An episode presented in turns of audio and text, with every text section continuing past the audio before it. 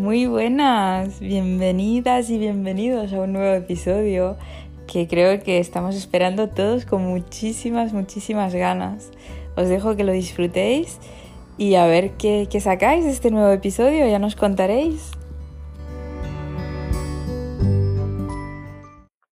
Muy buenas, hoy tenemos invitado, tenemos esta vez una voz masculina que nos va a acompañar en esta horita y media o lo que ve o lo que ve el podcast. Y nada, Adam, ¿qué tal? Bienvenido. Aquí estamos muy bien. Eh, yo soy Adam, bueno, es, soy el primer eh, aquí masculino aquí en el podcast. No, en realidad eres el tercero ya, pero como estamos haciendo estas nueve nuevas series que hablamos de temas más en concreto, pues mira, eres el primero de la season. Vale, vale, vale. Pues todo un placer para mí estar aquí. Soy Adam, tengo 19 años, em, vivo en Barcelona, aunque soy de Ibiza, y soy eh, de Azaila, en Marruecos. ¿Azaila sabes dónde está o no? De Azaila, claro que sí. ¿Tú dónde eres, has dicho? ¿Dónde eres? Yo de Rabat. De Rabat, ok. Pues ya está, y vivo aquí, estoy, estoy estudiando psicología segundo año y me gusta mucho el conocimiento, me gusta mucho las conversaciones, es como mi, mi fuente principal de conocimiento. Mediante las conversaciones se aprende un montón, más que leyendo algún libro o cualquier cosa. Y creo que con una mentalidad abierta de compartir eh, tus ideas y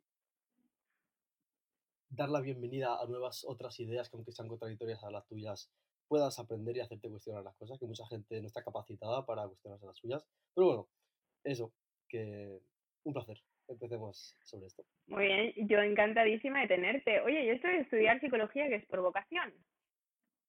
¿Cómo que por vocación? No, por vocación, o sea, ¿has ah, querido hacerlo? Por vocación, pues es curioso porque durante toda mi vida he tenido un sueño que era ser médico, farmacéutico, dentista, por esa rama, hasta que me di cuenta que no era mi sueño y era el sueño de mis padres. Y en cuarentena... Ah, este es un debate muy interesante, ¿eh? Sí, sí, sí, sí. Hasta que en cuarentena me vino genial porque estuve en un proceso de autoconocimiento, creación de identidad, eh, búsqueda interna, una navegación interna. Y me di cuenta que me encantaba el, el, humano, era una persona muy curiosa, me encantaba aprender cosas, literalmente cosas. Todo, todo lo, que, lo que pueda aprenderse, bienvenido sea.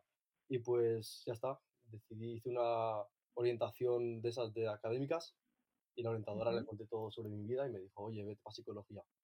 Y aquí estamos, literalmente dos meses antes de, empezar la carrera. Joder, pues sí, sí, ha, has ido ahí rozando el límite, ¿no? Sí, pero sí, es provocación, provocación, me encanta. Pero, ¿sabes que esto siempre pasa? O sea, siempre vamos con, entre comillas, un sueño de voy a estudiar esto. Y justo cuando ya estás en el momento de que tienes que rellenar las hojas, de, después de la SELE, creo que es antes de la SELE, cuando te toca rellenar esas hojas es como, ¡buah! Pero yo realmente quiero hacer esto o quiero hacer lo otro. Y es cuando, o sea, todo el trabajo que has hecho eh, durante los dos años de bachillerato o incluso todo el pensamiento, imaginación que has tenido durante tu, tu vida, lo, lo finiquitas en un día, en cinco horas, dices, no, ya está, me ha hecho clic, va a ser esto. Totalmente. La decisión, al fin y al cabo, es, es un momento. Tu vida, tu vida no cambia en cinco años, cambia en un momento, en el momento que decidiste hacer el cambio. Exacto, exacto, ahí tienes mucha razón. Oye, pues vamos a, a nuestro tema, con, con Adam hemos decidido que vamos a tratar el tema de la virginidad y más concretamente el tema de que la virginidad actualmente, en la sociedad en la que vivimos, pues eh, como que se premia más ser activo sexualmente que, que, la virginidad y muchos lo sabéis y os vais a sentir súper eh, related tanto con Adam como conmigo en el sentido de que, hostia, incluso da vergüenza ahora decir que, que uno es virgen, ¿no? Entonces, nada, Adam, ¿tú qué opinas del tema? A ver, tengo que, que, decir que tengo 19 años, ¿vale? Y sigo siendo virgen y mi objetivo con la, con la ayuda de, Allah es llegar virgen al matrimonio. Pero yo durante esta época de mi vida, desde los 16 hasta ahora, he estado todo el rato, una de las cosas que principalmente se me ronda la cabeza es esta, esta lucha interna de la pierdo, aguanto, pero es que sé que no voy a, no voy a casarme joven porque no tengo las posibilidades ni las probabilidades. luego es que no, pero Allah es el que tal, luego es que tiene muchos beneficios, luego es que no puedo, es que hay demasiada, tengo demasiada, el contexto me lleva a hacerlo. Pues así, bueno, sí. Tal, cual, sí. Entonces como que es una lucha constante contra tu mente. Y, y, hay subidas de fe y luego bajadas de pico y luego subidas y luego bajadas, como en la vida, ¿no? Supongo. Hombre, y tanto. Y además eh, también creo que, que la edad influye y el entorno también influye mucho, porque estás en un entorno que todo el mundo se está descubriendo, especialmente sexualmente hablando. Entonces, es que además, no sé cómo son tus conversaciones. Si tienes amigos pues españoles que seguramente te mirarán con cara raro, ¿no? Digo yo. Sí, yo creo, mira, la virginidad, mira, yo he pasado por una por ciertas épocas en mi vida, ¿vale? Yo cuando he empezado o sea, yo desde, la adolescencia he sido una persona muy insegura, que dependía mucho de la valoración y la aprobación social y del entorno eh, especialmente. ¿Qué pasa? Que yo he empezado a, ligar y a ser guapo y esas cosas de jóvenes con, a los 15 años, ¿vale? Que ya suele ser un poquito tardío, pero con 15. Que naces de un, de, un, em, de un pasado en el cual yo tenía 12, 13 años, 14, y era un chaval pues gordito, feo, tal, y veía a mis amigos que siempre estaban ligando, no sé qué, con esta, con la otra. Entonces tú, cuando llega el momento en el que ya se te presenta esa primera chica, tal, no sé qué, este, se te sube un poquito el ego, es como que quieres llegarles a la carrera. En plan, no quieres sentirte tú que estás por debajo, porque ya has estado varios años por debajo mirando y tú, hostia, me gustaría ser ese, ¿sabes?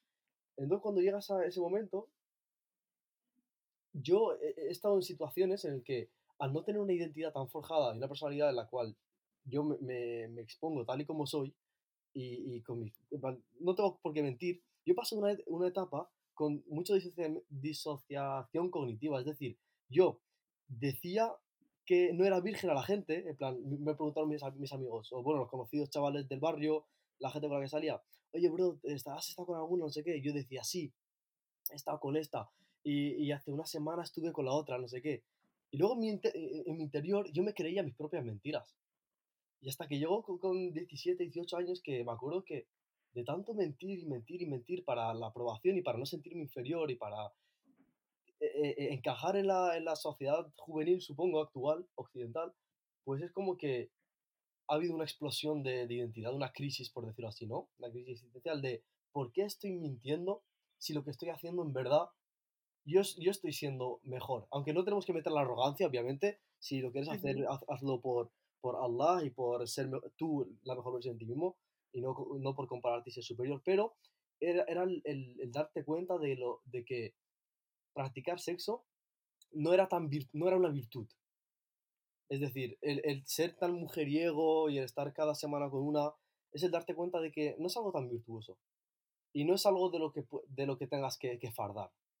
Entonces, como que realmente mi estado natural de no ser mujeriego, pudiendo serlo y seguir siendo virgen, eso era algo de lo que podía fardar. Porque en esta época yo tengo muchos amigos que, que han estado con muchas y que me dicen, bro, ojalá yo pagaría para volver a ser como tú.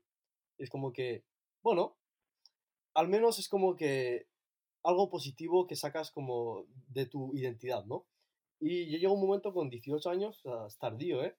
18 años es cuando ya empecé a, a, decir, la gente me preguntaba, oye, ¿cuánto, ¿con cuánto has estado? No, con cero. ¿En serio, tío? ¿Has estado con cero? Sí, con cero. ¿Qué tal? Eh, por ejemplo, hice una entrevista en, en, en, mi canal de YouTube que hablaba sobre sexualidad eh, moderna, cómo se percibía la, la, sexualidad actualmente. Y estaba dando mi opinión y tal, no sé qué, una, un buen vídeo. Pero al, al, mismo tiempo eh, hice una entrevista en la calle, ¿no? En la salida de una discoteca y le preguntaba a la gente a cuánto estás tirado así con toque humorístico, tal, entretenimiento, jaja. Y pues luego la gente decía sus números y cuando me tocaba a mí me decían, les decía, yo si me ves así tal, ¿con cuántas crees que, me, eh, que he estado? ¿A cuántas crees que me he tirado? Y me decían, bueno, tú, 14, 8, 6, 12, no sé qué. Y luego a todos, todos, todos cuando les decía, pues no, cero, o sea, la gente se pensaba que yo me estaba riendo, en plan, yo les, yo les decía la respuesta correcta y la gente me decía, no, me estás vacilando y tal. Después de un minuto me decían, va, es verdad, ¿cuántas has estado? Decía, que cero, que cero. Decía, no, que estás mintiendo, no sé qué. Para que veas como lo no normalizado que es ser virgen con esta edad. La, la presión de haber estado, haber mantenido relaciones sexuales con temprana edad y que se hace súper raro estar con 19 años, que eres literalmente un bebé aún. Pero Sí, con, sí. con 19 años ya debes ya haber estado con 10, 14, como la expectativa que me ponían en la entrevista. Y Hombre, yo creo que aquí también, Adam, hay- vamos a dejar una cosa clara. O sea, los chicos en general son muy chulitos con este tema. O sea, en- con la perspectiva de las chicas, nosotras siempre decimos, lo que te diga el chico con respecto a cuánto se ha tirado, siempre resale 5. Y lo que te diga la chica, súmale 5. ¿Vale? ¿Sabes? Porque los chicos tienen tendencia a exagerar sobre este tema y las chicas, pues, a quitarle hierro al asunto por porque pueden opinar sobre nosotras, ¿no? Obviamente ni una opción es buena ni la otra, porque es lo que dices tú, uno asume quién es, no hay que disociar eh, de, lo, de lo que piensas que la gente quiere saber de ti o quiere opinar de ti, de cómo eres tú realmente.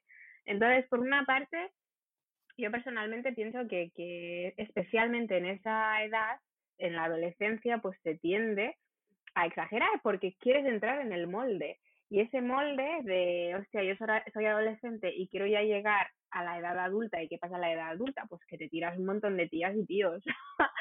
Eso, digamos que es el sumum de haber llegado, ¿no? Y, mm, pero lo que sí me parece muy sorprendente, o por, porque no encuentro otra palabra, es realmente la presión que pudieras sentir. Porque yo me lo imagino y entiendo la etapa en la que pues mentías, pues al final vivías tranquilo, pero la etapa que dijiste, no, no, o sea, yo dejo de mentir, o sea, es, es lo que hay. Pues ahí es cuando empieza la presión y realmente me pregunto si no hay también una, una, una distanciación con, es, con esta gente, porque al final el, seguimos en esa edad, tanto adolescente como universitaria, de que hay que entrar en un molde especial. Y si a ti ya es, ay, pues mira, este teniendo la posibilidad no lo hace por un tema religioso o por un tema personal, ¿realmente se ha llegado a la madurez de respetarlo sin juzgar? Mm, Interesante reflexión, sí. Interesante. Entonces, no sé en tu caso, cuando ahora lo planteas, si se te juzga por, por ello.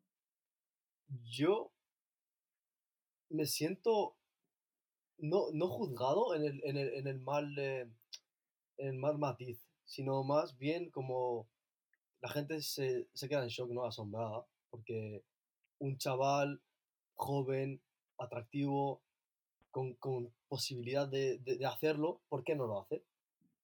¿Sabes? Y es como que cuando, por ejemplo, me preguntan, ¿y por qué, tío? No sé qué. Principalmente les digo por la religión. Luego ya les cuento mi opinión sobre el porqué de que Allah dijo eso y la explicación más lógica, pero el primer, la primera razón de por qué no cometes un pecado es porque Allah lo dijo. Está escrito en el Corán. Entonces, cuando les dices ese tema religioso, ellos ya como meten la, el matiz este de religión arcai, arca, o sea, arcaico, tal. Sí, sí, tal cual. Eh, no, no hay libertad. Y es como que, bro, estoy decidiendo yo que no quiero hacerlo. No, nadie me está obligando. O sea, sí, moralmente estoy siendo obligado, pero también es una, es una, es una aceptación profunda por el hecho de que tiene un sentido detrás de todo eso. ¿Sabes? O sea, ¿por qué debemos llegar virgen hasta, hasta el matrimonio? ¿Tienes algún conocimiento sobre ello? ¿Por qué deberíamos... No, la verdad es que no. No sé, pero fíjate los lo mayores problemas actuales del mundo. Que si niños con traumas infantiles, que si padres ausentes, que si un montón de niños sin, eh, sin padres. Eh, el principal tema que se habla actualmente. Ah, es que la ley del aborto eh, no deja a las niñas de 16 años que, que, aborten. Pero sí que puede las niñas de 16 años les obligan a ser madres y no pueden tomar la decisión de abortar. Vale, es como mucho ruku ruku en, este tema y es como que es tan sencillo como si no mantuviésemos relaciones sexuales hasta el matrimonio, estas tonterías no, no, existir, no existirían. Y okay. también para mantener el, el, linaje familiar, tal, es todo como... Y si tú, tú te fijas más eh, pro, profundamente a nivel espiritual, yo tengo una teoría. Y es que tengo un primo, por ejemplo, que es muy mujeriego, ya ha sido muy mujeriego hasta que ahora que se ha casado. Y él me dice, yo no me siento orgulloso de mi pasado. ¿Por qué? Llegó un, me dice, llegó un momento en el que me sentía como roto, en plan, yo iba con una tía hacía lo que hacía, luego salía y, y era como, me sentía vacío. Aparte del sentimiento eh, psicológico de que realmente nosotros no buscamos eh, mantener relaciones, sino que buscamos ser eh, entendidos, Ser querido, sí. queridos, ser amados, sentirnos abrazados, etc. También mi teoría espiritual es que yo lo que creo cuando una persona mantiene una relación con, con otra persona es como que nuestros espíritus se unen. ¿Qué pasa? Que al haber esta fusión y tú la rompes directamente, ya, ya nunca la vuelves a ver, como, una, como que una parte de ti se ha quedado eh, fragmentada con otra persona. Ok. Luego vas con otra, se fragmenta un poquito. Luego, porque esto es, es- cuando mantener una relación eh, íntima es un momento de, de mucha conexión. De fra- fusión, sí. se fragmenta, fusionas con esta, se fragmenta, fusionas con la otra, se fragmenta, ta, ta, ta, ta, y al final, tú, tú eh, porque tú a lo mejor en, en ese momento que estás manteniendo esa etapa de tu vida, que estás manteniendo muchas relaciones eh, íntimas, tú no te das cuenta. Pero luego te das cuenta después de años, como le ha pasado a mi primo. ¿Por qué? Porque el dolor o el daño eh, eh, espiritual no, es lo, no actúa se- según la misma ley que el dolor físico. El dolor físico es, tengo un dolor en la rodilla, pim, al momento lo siento. El dolor espiritual es más largoplacista. No me doy cuenta hasta dentro de un tiempo.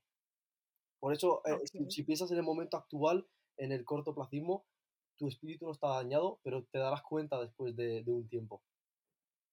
Vale, vale.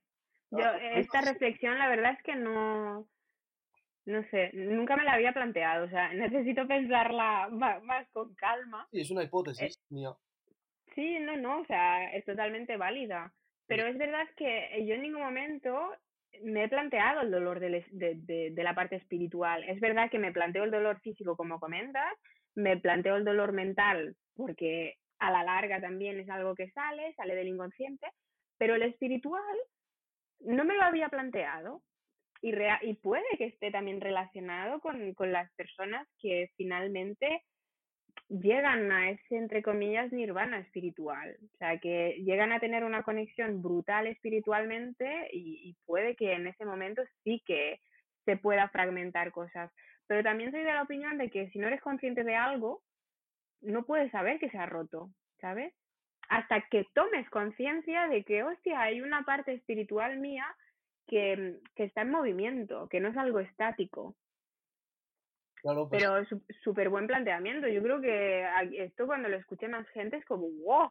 O a lo mejor soy yo, ¿eh? Que, que Sí. nunca me lo he planteado, pero de verdad te digo, o sea, en la vida me he planteado que, mm, que, que, que la parte espiritual se pueda mover, ¿sabes? Que sea algo que fluctúe.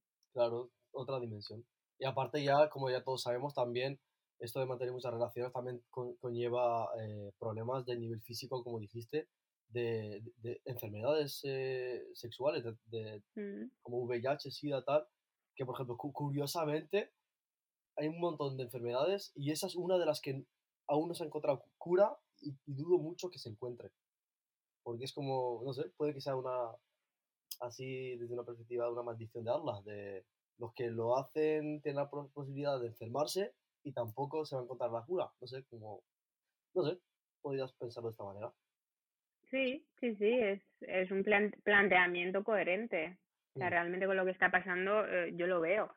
Pero entonces, no sé, es, es que me parece muy, mm, muy curioso y al mismo tiempo muy doloroso el hecho de que te mantengas virgen en, en, en un momento en que la sociedad realmente es- está muy sexualizada.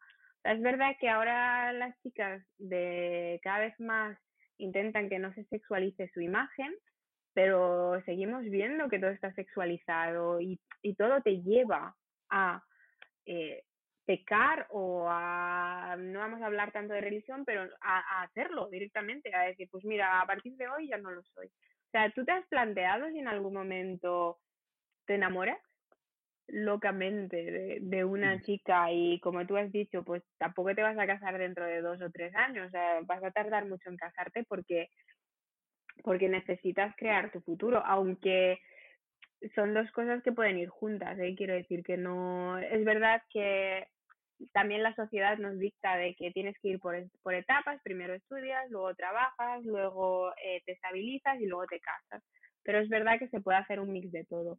Pero en el caso de que digas, no, yo voy a seguir pues el orden ya establecido y entre ahora y el momento que me case, pues van a pasar 10 años. Sí. ¿Qué vas a hacer si durante estos 10 años tienes pareja? Es que es una rayada, en verdad. Es una, esta, es la, esta es la rayada que tengo yo cada día de mi, de mi vida, ¿sabes? Primero, no sé, es el, eh, a ver, al fin y al cabo, yo, el, el, el, por ejemplo, en esta sociedad, ser guapo es una maldición. ¿Por qué? Porque te va a llevar a, a, a o ser atractivo, me refiero, o atractiva, te, Mm. tiene más obstáculos en el camino, pero está bien, porque Allah te está dando la oportunidad de, de, de, de examinarte y ver, y ver la fe, ¿vale? Y, y, ver qué tan consciente eres, qué tan fuerte eres, tu control mental, eh, tu control espiritual encima de, de, tu, de tus deseos físicos y mundanos. Eh, eso es lo primero. Y segundo, lo de lo que dices tú, de que si me vuelvo a enamorar, Posiblemente, yo que sé, a lo mejor yo sigo virgen a lo mejor, no porque yo sea, me controle, que sí, que ha habido situaciones muy peligrosas, muy eh, cercanas y he, me he controlado muy bien y he sabido cómo llevar a gestionar la situación, pero a lo mejor es porque realmente no, no me atraía esa persona. Y si estuviese en una situación donde de verdad sintiese atracción, no me podría, no me, no me hubiese controlado. Sí. Vale, yo creo que aquí hay, mira, es muy interesante lo que dices, porque entonces hablamos de, co de dos cosas di distintas. O sea, una cosa es ir tirándote a diestro y siniestro, entre la discoteca, entre el tal, y la otra es decir, vale, yo me mantengo, si encuentro una persona de la cual me enamoro, pues sí que creo con ella, porque estoy pensando a largo término, porque es una persona que quiero en el futuro. Es verdad que si mi relación termina con ella, bueno, habrá sido una relación en el que lo he dado todo, pero seguiré en la misma onda, es decir, que si me separo de esa persona, no voy a ir tirándome a diestro y siniestro. Otra vez me mantendré firme a mis creencias y si vuelve a haber otra persona de la cual realmente me enamore, pues lo vuelvo a hacer, ¿no? Sí, exactamente. O sea, al fin y al cabo, también está la, la, cosa está de, de tú, para el, el enamoramiento no cae del cielo tú decides con quién hablar, con quién dedicarle tu tiempo y energía para que exista esa posible, ese posible enamoramiento. Yo, por ejemplo, directamente ya, si hablo con, con alguna chica y, veo que no es mi rollo, no voy a darle tiempo, no voy a darle la, la posibilidad de que me enamore. Entonces, como que tú ya vas controlando, gestionando eso que está en tu control mínimamente, que es el hecho de con qué persona estás hablando y si realmente te interesa a largo plazo o no y también ir con la mentalidad de intentar hacerlo bien, las cosas bien. A veces me sale mi parte más, eh, más así mundana, seductora, shaitan, tal, pero luego dices, prefiero, en plan, hablo con alguna tía o lo que sea, y es como que si me interesas a largo plazo, yo te lo digo, mira, yo intento hacer esto, ta, ta, ta, ta, ta, y me gustaría conocernos seriamente y, y, pues intentar que esto funcione. Y si no, pues ya está, no pasa nada, se cambia. Pero nunca he llegado a esa fase de enamoramiento. Entonces, ¿qué pasa? Que, por ejemplo, si me dices tú, si te enamoras de una española o de una nostranía, tal, y que no está dispuesta a casarse, yo es que directamente con las españolas no hablo. En plan, literalmente les digo, yo quiero llegar virgen al matrimonio, dejadme en paz. literalmente, en plan. No sé, a ver, doy la posibilidad, pero es como que yo sé y esto lo estaba comentando con mi padre hace, hace un par de semanas, que fui a visitarlos y, se lo estaba, le estaba contando esta rayada mía. Y le dije, es que mira, yo tengo un problema actualmente en mi vida. Y es que a lo mejor tienes dos opciones de personas con las que yo podría hablar, ¿no? Una magravía barra musulmana, aunque no sea magravía, o una eh, no, no musulmana. ¿Qué pasa? Que si yo tengo un problema con las dos personas, con los, el dos tipos, eh, las Nsara, las eh, no musulmanas, si yo hablo con ellas, directamente me van a incitar a zina. Vente a mi casa, no sé qué, Netflix and chill, da, da, da, me gustas. Vale, ¿qué pasa? Que yo no quiero llegar a, a eso. Entonces ya desde un principio corto, la, corto el, el, el, la, la, la, relación que no llega a un extremo tan, eh, tan íntimo, ¿no? Y luego me dirás, vale, pues habla con marroquíes. El problema está en que si yo hablo con una musulmana, por ejemplo, una paisana, lo que sea, que me guste, y yo quiero hacerlo a largo plazo, es como que, primero, las mujeres en general soléis tener la, la decisión o, la, o el aceptamiento, la aceptación social de casaros más jóvenes que los hombres. Entonces, si yo hablo con 19 años con una mujer, no voy a hablar con una de 15 años. Hablo con las de 18, 19 también de mi edad. Entonces, las de 19 ya buscan a uno más mayor, que tenga más estabilidad o, o sea más competente más que yo. Si hablo con una que imagínate el interés o no sé qué, es que tampoco estoy preparado para, cas- para casarme. Entonces, ¿para qué voy a estar hablando con una que a lo mejor se haga ilusiones si yo realmente no estoy preparado? Es como que llegas a la conclusión de, ¿qué pasa? No hablo con ninguna y ya me alejo de todo. Pero luego ya también eh, lo consulté con una amiga y me dijo, bueno, si quieres conocer a una, no la conozcas con intención directamente de, que exista la probabilidad de que haya algo, sino conocerla como amiga. Habla, jají, jaja, no sé qué, como eh, sus, sus creencias, sus ideologías, su mentalidad, eh, cómo es un poquito. Y ya luego, si en el tiempo veis, los dos seguís solteros, eh, os gustáis y puede existir algo más, más, más allá que solo una amistad, ya se lo propones. Pero cuando llega el momento, no desde ya un principio, no la conoces ni nada, ya empiezas a generar po- posibilidades con todo el mundo. De esta podría ser mi mujer, esta con esta podría tener tres hijos, con esta podría tener cuatro.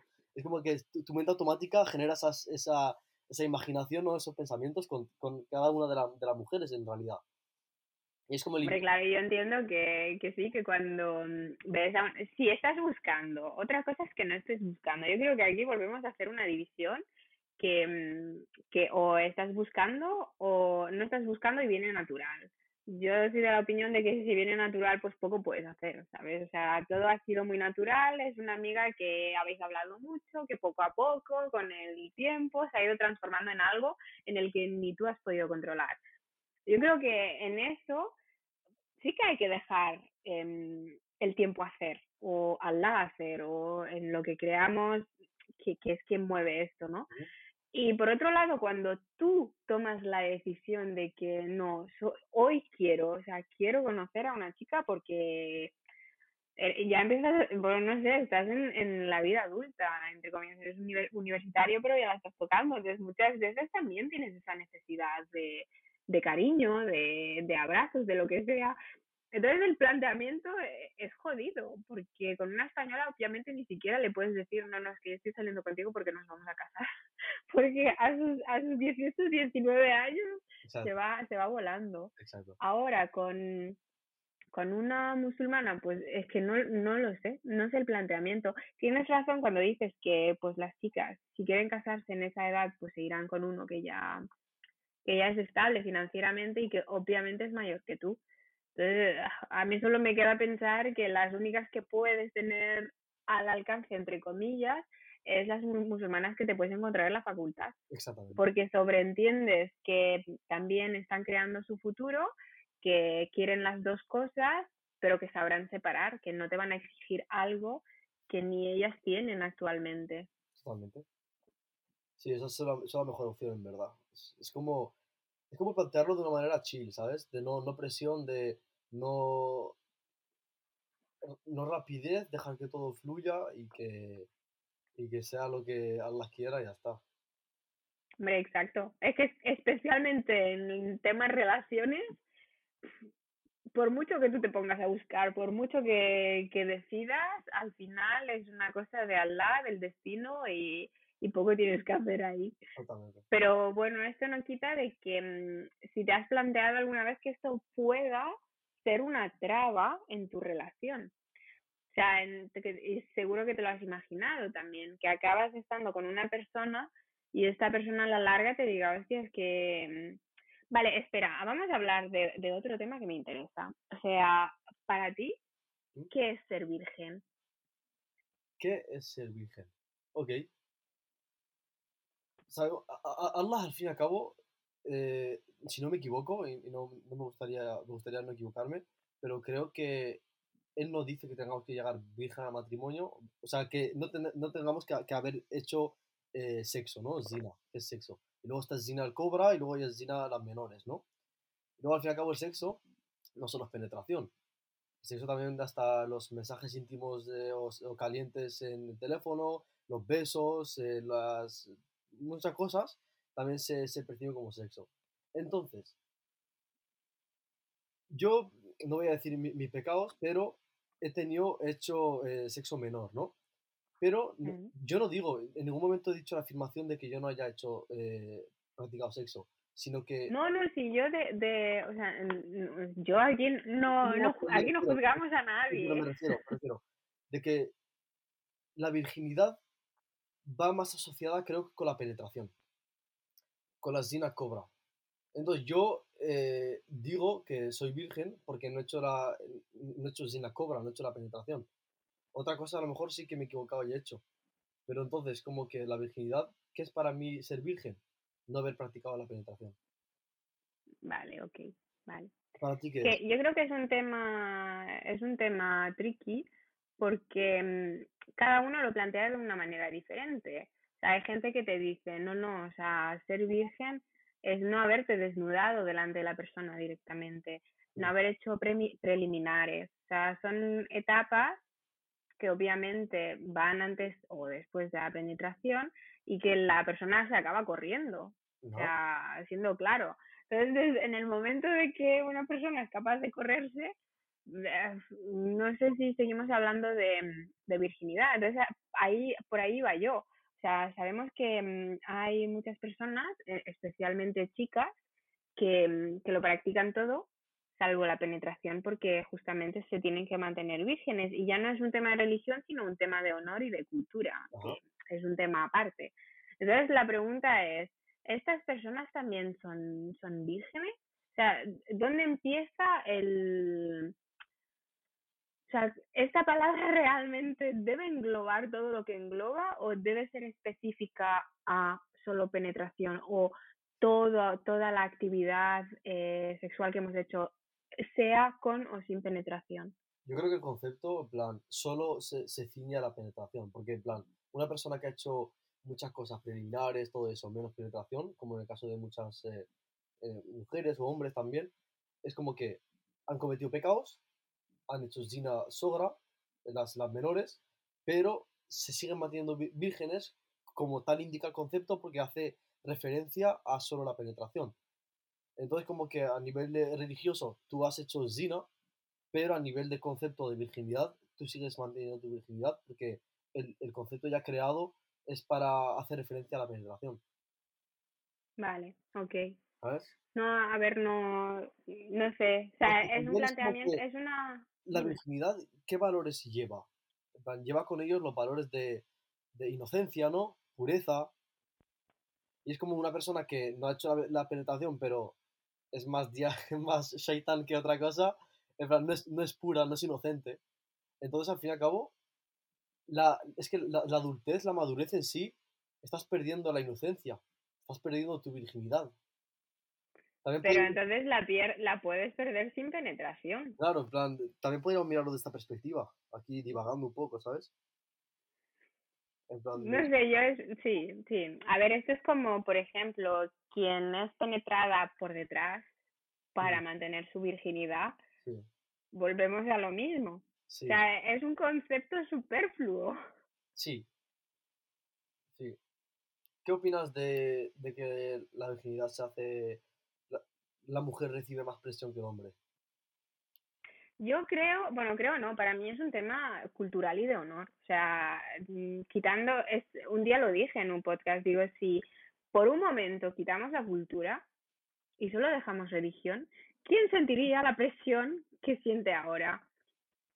O sea, porque hay un, hay un, una mezcla de cultura-religión muy heavy en, en nuestro entorno. Una cosa es la religión que tú la tienes que respetar y, por otro lado tienes la cultura. O sea, culturalmente tú te vas a Marruecos, incluso aquí me han dicho que, que el día de, el día siguiente de la boda va la familia del marido a, a casa y revisa las sábanas para ver si tienen sangre o no, Hostia, para comprobar que la chica ha llegado o no ha llegado. O sea, en- a mí me, me parece una práctica muy, muy, muy heavy y muy violenta respecto a la chica, porque la chica no representa absolutamente nada sin ese imen que se le ha roto. Y por eso, de hecho, en Marruecos una de, de las operaciones más eh, usuales que se hacen es la reconstrucción del imen.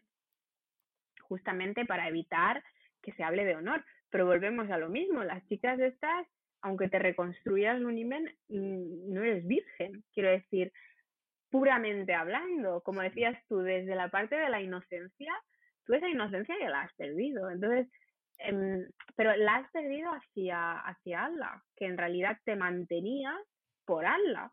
Pero es que ahora estás haciendo un trabajo para para la gente. O sea, te estás manteniendo, quieres demostrar cuando el que tiene, el que te juzga ya sabe quién eres, pero tienes tanta presión que esta presión se va a transformar fácilmente especialmente en familias conservadoras, se va a transformar en que te, va, te van a echar de casa. Em, si vives en un país musulmán, se va a transformar en que te vas a la cárcel. ¿Y qué más? Y que básicamente pierdes tú como persona. O sea, hay casos de chicas que han tenido que cambiar de ciudad porque se han enterado de que no son vírgenes. Entonces, ¿existe la presión? Sí. A nivel religioso, lo dudo. A nivel cultural, muchísimo. Es que es curioso porque lo de la sangre está tan eh, interiorizado la, ignorancia sexual que, que, tenemos, que es como, es, es puramente ignorancia eso de, de, de, sangrar, porque al fin y al cabo, ¿por qué debería sangrar eh, mediante la penetración? No, bueno, porque tienes un imen que se rompe, es verdad que hay muchas chicas que no sangran porque ya lo han hecho antes por un accidente, yo qué sé, yo tengo una amiga que a los 12 años iba en bici y no sé cómo se cayó y se lo rompió, o sea, se, se, se le desprendió. Y esta chica mm, no ha tenido... Dime. Cuando se te rompe el email, aunque eh, montando a caballo, las mujeres sangran al momento. No creo, ¿no?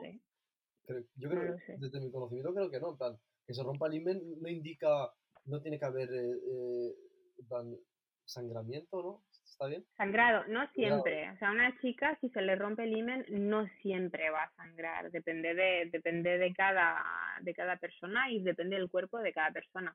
Pero ahí vamos, que el tema de la ignorancia va ahí. O sea, en, la...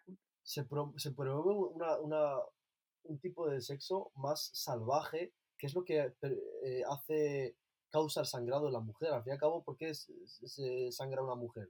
Porque no se hacen, no, no, no, tenemos esta concepción de preliminar, en plan, un hombre y una mujer en, en países, por ejemplo, marroquíes o, o al menos en, pueblos así que no tienen, eh, no saben, nunca han hablado de sexualidad, ellos solo conocen penetración, van directamente, se casan, van juntos, y ya está, directamente van a la penetración, no conocen lo que es eh, los masajes, eh, un poquito relajarse, buscar la comodidad entre los dos, preliminares, etcétera, no conoce lo que es la lubricación, no, ellos van directamente, ¡pam! Entonces, una vagina no lubricada con un, eh, con un pene, lo metes ahí y, eso pues eh, rompe los capilares sanguíneos de la vagina, pues normal que sangre, pero naturalmente si todo está bien hecho, no tendría por qué sangrar. Si todo, la vagina está lubricada, todo está perfecto, ¿por qué debería sangrar? Si, si en plan no tiene sentido biológicamente, no estamos hechos para sufrir, para reproducirnos y sufrir, ¿no? Este, todo está eh, perfeccionado para que se sufra lo menos posible o, que se sufra casi, casi nada en absoluto. Entonces eso de sangrado nace de la ignorante cultura de la, de la sexualidad que tenemos. De que no... Bueno, yo creo que depende. O sea, tienes razón, a lo mejor en, un, en, en una sociedad más rural que no tienen educación sexual, pero en personas de, de ciudad conocen mejor que tú y que yo todos los preliminares. Pero es verdad que mm, o sea, las chicas sangran cuando se les rompe el himen. O sea, en una primera vez, por eso se rompe el himen. No les pasa a todas, pero sí que pasa. Entonces, mm, volviendo a, a lo que comentábamos, va ligado un poco a lo que dices tú. ¿Quién va a revisar la sábana? Pues un entorno un poco más rural, con menos conocimiento, intelectualmente mm, mediano, flojillo, por llamarlo de alguna manera, y que realmente para ellos el tema de los honores es algo muy importante. Entonces, también existe, y para protegerse muchas chicas, lo que hacen antes de casarse es ir a pedir el certificado de virginidad. O sea, se van al ginecólogo para que el ginecólogo confirme, selle y firme de que son vírgenes y esto se lo guardan por si acaso pasara algo. O sea, imagínate, esto lo hacen especialmente las madres de las novias son quienes las obligan a ir a, a sacarse este certificado para tenerlo como backup, para tenerlo de por si acaso se lía al día siguiente de la boda, que podamos demostrar que no, que no, que, que mi hija es virgen. Pero es que volvemos a lo mismo, estamos, estamos hablando de una persona que, que ni siquiera puede controlar su destino. Mm. o, sea, o sea, se lo están controlando otras personas, que este es un tema aparte.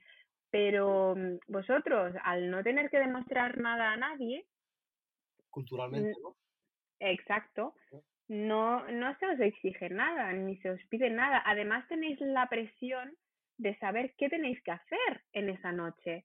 O sea, porque se sobreentiende que el que va a controlar la situación, del quien va a conducir la relación, va a ser el hombre. Y si nos encontramos que tú te mantienes, tú o cualquier persona o cual, de género masculino que se mantenga virgen hasta casarse, te encuentras con una presión de que te vas a encontrar posiblemente con una chica que espere que tú te muevas. Y claro, tú serás como, a ver, chavala, eh, estamos a, en equilibrio, a los mismos niveles de conocimiento. Conocimiento no, porque seguro, seguramente te has informado y por suerte vivimos en un país en el que hemos recibido educación sexual. Pero aún así sentirás una presión que ella no va a sentir. Sí. Y también yo creo que la presión de la mujer para que llegue virgen nace de, de la estructura real de cómo funciona la, la, realeza en sí. Al fin y al cabo, imagínate, yo soy rey, ¿vale? Y tengo una hija, y solo tengo esa hija, ¿vale? Y esa hija, con el que es el, hombre que, que, se case con ella, con el que tenga hijos, será el próximo rey. Entonces, es sumamente importante esto lo leí en una, una, teoría que, que, explicaba esto de la virginidad y más presión sobre, sobre mujeres. Es sumamente importante que yo le diga a mi hija que mantenga su virginidad, es decir, que no tenga relaciones íntimas con nadie, hasta con esa persona, con ese chico, que realmente vaya a ser el rey. Y tiene todo el sentido del mundo, porque si mi hija, que es princesa o, o reina, mantiene muchas relaciones íntimas con muchos chicos, sale un bebé, no sabemos de quién es ese chico, si es de este, de este, de este, del otro, habrá un problema, un conflicto muy grande, porque todos esos chicos son potencialmente reyes, porque han, han estado con, con, la, con la reina o con la princesa o lo que sea. Entonces es sumamente importante mantener esta, limitar tu, tus relaciones íntimas con una persona que es la que será el, próximo rey y, y, podrá pues liderar la, el país, el Estado. Y tiene todo el sentido del mundo, ¿no crees? Yo la verdad es que no porque eh, volvemos a lo mismo, le quitas el control a la chica. Sea, una chica sabe con, quién ha estado. Quiero decir, al final, eh, a menos que te tires cuatro tíos en cuatro días, tú sabes de quién te quedas embarazada. A eso me refiero, a eso me refiero. Que, es, que, que mantenga relaciones muchas seguidas o que no haya ese periodo de, de diferenciación. Vale, bueno, yo creo que es un caso muy que pasa raramente. Obviamente sí que hay tanto chicas como chicos que, que van a diestro y siniestro, pero no sé, me cuesta pensar que se llega hasta el punto de que no sabes quién va a ser el padre de tus hijos. Obviamente hay casos, o sea, no, no digo que no, porque en este mundo hay de todo, pero creo que no es lo común que no es lo, lo general y que llegados a, mm, a un punto, o sea, se habla mucho de sexo, pero que lo practica eh, es, muy poco. Quiero decir, tú te paras a hablar con, con gente y nadie ha estado con 40 personas o 50. Obviamente hay personas, hay, te vas a encontrar con uno remotamente, pero generalmente no es algo que, que se practique tanto como de, de lo que se habla de él. O sea, se hace mucho eco, pero cuando vas a la realidad no te encuentras con mucha gente. Es que incluso hablas con... Eh, yo tengo amigos y amigas que tienen citas Tinder. O sea, es que ni en las citas Tinder, quiero decir, tú vas, te tomas el café, el té, lo que sea, la cerveza, da igual, y ya está. Y, y no tendrás nada con esa persona hasta la quinta, la sexta cita. Pues imagínate, si, si fuera una persona muy activa sexualmente, pues ha, ha, estado cinco citas con la misma persona. Eso quiere decir que tiene que estar, si fuera otra persona, una cita con cada persona, ¿sabes? Y, y terminar con ellas, y decidirse con ellas a, casa. Entonces creo que no, que, mm, que, que no se tienen tantas parejas sexuales en, en esta vida y que, y que se puede controlar. Quiero decir, eh, me parece muy curioso que, que no se pueda controlar los métodos anticonceptivos que existen. Y bueno, al fin y al cabo, que la, la, la idea de cultural de presión a la mujer, lo que te estaba contando antes, nace desde, la, desde hace desde tiempos pasados, donde no existían estos métodos anticonceptivos, donde tenías que, exacto, claro, eh, tenías que, que elegir con precisión quién será el, el, el rey. Es decir, la, la mujer no tenía la capacidad de decidir quién, con quién se iba a casar, sino que era por tratos, por, por todo eso, ¿sabes? Exacto. Vale, sí, entonces si estamos hablando de, de otros siglos, Claro, lo puede... digo que desde esa estructura eh, real, eh, Vale, nació. real, nació ese mensaje de que la mujer tiene que llegar a ser virgen y se expandió el mensaje por, por, por el país y, y por, y se convirtió en cultura. Vale, vale, ok. Vale, ok. Ah, pues mm, mira, no, no me lo había, no me lo había planteado así. Puede ser, puede ser, sí, ¿por qué no? Pero bueno, creo que nosotros es, es- está muy relacionado a, a la religión en nuestro caso, Mm, pero, pero es que volvemos a lo mismo. Los chicos tenéis que respetar la misma parte de la religión. No sé en qué momento se ha dado la vuelta. Yo creo que es por esto, porque con vosotros no se puede comprobar Ya, pero con la si lo sois. Bueno, en un principio sí, si se le hace una, una visita ginecológica sí que se puede saber. Me gustaría, la verdad es que nunca me he preguntado, mira tú por dónde, nunca me he preguntado si un chico va, si se puede comprobar si es virgen o no. ¿Cómo se comprueba eso? Eh, ahí va mi pregunta, es que ni siquiera nos lo hemos planteado, o sea, siempre nos planteamos que sí, la chica va al ginecólogo y se puede descubrir, pero con un chico qué? Es Y que, la segunda pregunta es ¿cómo? es que en todo caso, lo que, la única manera que se me ocurre de, de, de saber si un chico ha estado con una mujer o no es justamente después del acto, sin ducharse ni nada, mirar si hay restos de, de, de vagina en su, en su miembro. Pero por otra parte, no. No lo sé, yo creo que aquí nos falta, nos falta información, Sí, pero, pero en, en términos generales, o sea, ni, ni si tú ni yo lo hemos planteado que somos a priori personas abiertas, ¿quién se lo va a plantear? Quiero decir, no sé.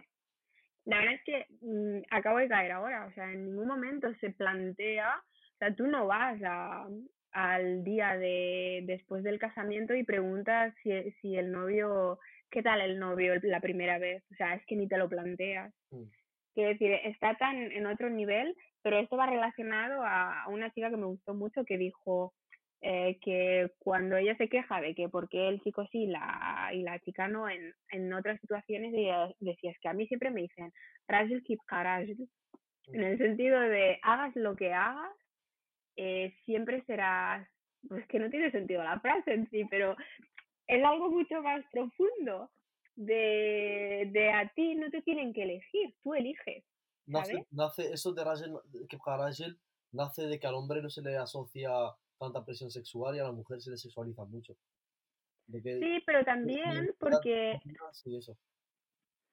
sí, yo creo que también va relacionado a que tú eliges y la chica es la elegida, ¿sabes?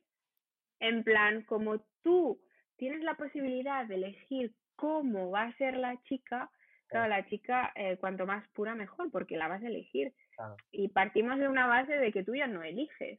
O sea, con la men- tu mentalidad actual y con mi mentalidad actual sabemos que tú como hombre no, no vas a elegir. Quiero decir, e- es un trabajo mutuo de una pareja. Tú Mm. no decides, pues yo quiero esta y esta no, no habla. Es como, vale, ¿qué hago? Pues me voy con él, ¿no? Tú también quieres una persona que pueda opinar, que pueda dar su, su punto de vista, que pues que tenga una capacitación intelectual, o sea, no quieres a una sirvienta. Totalmente. Entonces, pues volvemos a lo mismo, de que es, eh, culturalmente está todo muy ligado, o sea, es que está todo muy ligado, y que el, al hombre todo se le perdona y a la, y a la chica no, que ni siquiera nos lo planteamos. O sea, te lo empiezas a plantear tú, tu generación, la mía, pero la raramente la de nuestros padres. Sí, pero bueno, hay que tener en cuenta que ya sabemos que... Otra pregunta que, que, que, que tengo, curiosa. En plan, sabemos que si pierdes la virginidad, bueno, y si has tenido un pasado, tal, no pasa nada, si decidís los dos eh, crear una nueva vida juntos, si cheuva y tal y cual, ok. Si tú haces cheuva, en plan, tú pierdes la virginidad, pierdes la pureza y, que, y haces cheuva, ah, y- en plan, el, arrepentimiento a Allah, ¿vuelves a ser puro? ¿O no? En ¿Allah te pueda volver a hacer puro? Yo creo que es una pregunta sin respuesta. Yo, honestamente, si doy mi opinión, yo siempre, para mí, Allah es muy bueno. Quiero decir, si, si yo he hecho algo malo y más adelante me he dado cuenta y realmente desde dentro me arrepiento un montón y me cae fatal, yo pienso que ahí sí que hay cierta mm, diligencia hacia mi persona. O sea, yo no, yo nunca he opinado de que estemos delante de un Allah que, que, que sea solo castigador, ¿sabes? Más, más benevolente, ¿no? Exacto, yo siempre me lo he planteado desde ese punto de vista, porque muchas veces tú puedes leer una frase en el Corán y, y a los 19 la entiendes de una manera, y a los 29 la entiendes de otra, y a los 39 la entiendes de otra, porque acumulas experiencia, acumulas conocimiento, y seguramente esa frase a los 19 pues tú solo entendías la primera palabra, y a los 39 pues ya la entiendes completa porque la asocias a algo. Entonces, si tú has pecado en, en una circunstancia en, el- en la que pensabas que tampoco es para tanto o no, o no va a pasar nada y que a los 39 o a la edad que sea dices, hostia, es que ahora acabo de leer esta frase y, me resuena mucho más y que realmente desde dentro tú te sientas mal, yo creo que, que Allah es, benevolente en ese sentido. O sea, sería como que si haces cheuva a nivel físico no eres virgen, pero a nivel espiritual te puedes puri- purificar, ¿no? Yo creo que sí. Y además pienso que mm, se me acaba de ir. se me acaba de ir, no sé qué quería decirte. Ah, lo que sí pienso es el, el- la- las trampitas, ¿no? De, hostia, bueno, yo lo hago Mm. y a posteriori ya, ya pediré perdón. O sea, esas trampitas yo sí que no creo en ellas. Eh, Creo que si sabes que estás haciendo algo malo y lo haces, o sea, o lo asumes o no lo haces, pero no lo puedes hacer pensando, hostia, pero ya pediré perdón más adelante. Claro, es que cuando, cuando ya tienes conciencia eh, meses después, ¿sabes? Bueno, yo creo que ahí depende un poco de tu entorno. Es decir, si yo tengo un amigo o una amiga que estoy viendo desde mi perspectiva que se está equivocando y por amor hacia esa persona se lo digo, yo en eso estoy de acuerdo. O sea, porque has creado la confianza. Porque has creado, y tú espe- espe- especialmente que estudias psicología. Sabes de qué hablo, has creado cierta empatía con esa persona Sí. y esa persona te acepta, o sea, acepta tu juicio por cómo eres tú. Entonces, obviamente existe un, rech- un rechazo al, al inicio, pero si sigues hablando con esa persona desde la confianza, desde el amor, desde la bondad, desde la empatía, seguramente conseguirás algo. Y ya no solo a nivel religioso, o sea, a nivel personal, porque te preocupas por, por esa persona. Sí, espero que concluyamos aquí, que Allah nos dé hidayah, que Allah nos facilite el camino y que este duro, esta dura vida no se nos haga tan difícil.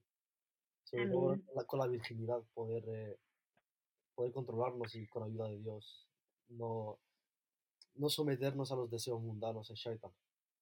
Inshallah, amén. Pues sí, yo la verdad que tengo mucha, mucha curiosidad sobre lo que te depara el camino y el futuro en, en ese aspecto, teniendo en cuenta dónde estás actualmente. Totalmente.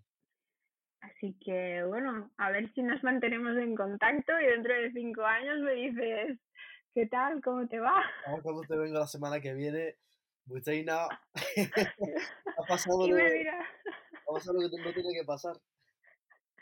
Me dirás, me he enamorado, ya está, esta chica yo no puedo, ya lo quiero todo con ella. Lejos, que no nos enamoremos.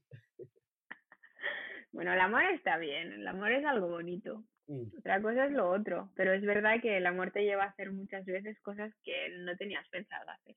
Sí, también está la opción de, de si los dos tienen la misma mentalidad, pues poco a poco aguantáis. El año, que viene, Exacto. el año que viene le pides la mano, luego después de un año haces hotba, luego después de un año ya haces firmas DAG, otro año ya la boda y, y ya vas alargando el proceso. Claro, claro, tal cual. Pues ya verás, ahora con, con el Talk, que al final te encontrarás una como tú. inshallah, inshallah. Seguro que sí. Esto TikTok inshallah. se va a convertir en, en Tinder Talk. Oye, o en amistad, ¿eh? Esto aquí, aquí nos reunimos todos más o menos que pensamos igual y si podemos crear amistad y comunidad, ¿por qué no? Sí, Y sí. oye, que si lleva el amor, encantada, ya me, ya me invitaréis de madrina. Inshallah, claro que sí. Inshallah. Pues muy bien, Ada, muchísimas gracias. Eh, de nuevo ha sido súper, súper interesante. Es una conversación que no he tenido muchas veces en mi vida, la verdad. El planteamiento es, es, eh, es muy distinto y me ha gustado muchísimo, así que me alegro muchísimo. Espero que, que use al resto y sobre todo espero que muchas personas se sientan identificadas contigo, que estén también pasando por lo mismo Seguramente. y que mm, te lo puedan decir también, que te puedan escribir y decirte, oye, tío, estoy igual que tú. Totalmente, seguramente. Pues un placer para mí también y espero, me ha encantado la conversación, básicamente. Pues me alegro muchísimo. Así que nada, muchas gracias. A ti, Que vaya muy bien. Adiós, salam alaikum. Chao.